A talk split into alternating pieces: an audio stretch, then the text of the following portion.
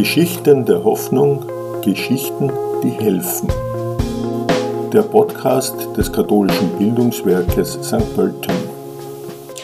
Hallo, als mir die Gedanken um das gestellte Thema Wunder, Wandlung und Hoffnung durch den Kopf gingen, kam ein spannender Zugang.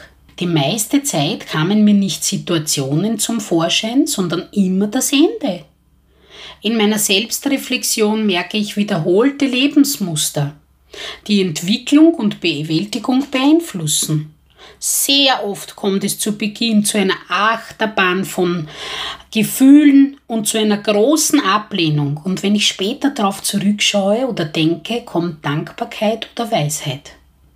So war es eigentlich, als ich mit 15 Jahren in die Kindergartenpädagogik wollte und gelandet bin in der Gesundheitsausbildung für Gesundheits- und Krankenpflege.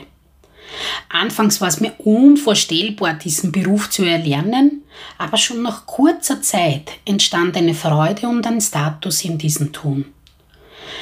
Als ich diplomierte, gab es wieder Ablehnung. Ich wurde der Geriatrie zugeteilt. War der Traum einer Action-Krankenschwester vorbei?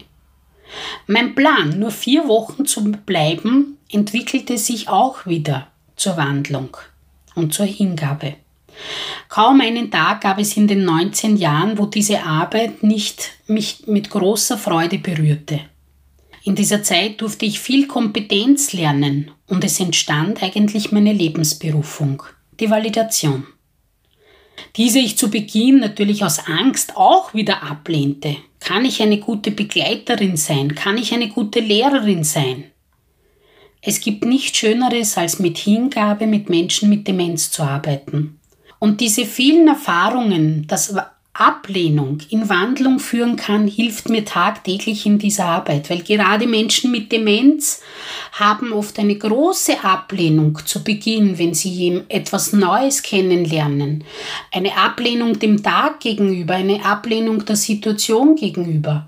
Und wenn man hier mit Vertrauen geht und, und sehr viel auch nicht sich fürchtet vor der Ablehnung, kommt auch hier schon nach kurzer Zeit eine Wandlung und sehr, sehr viele schöne Momente.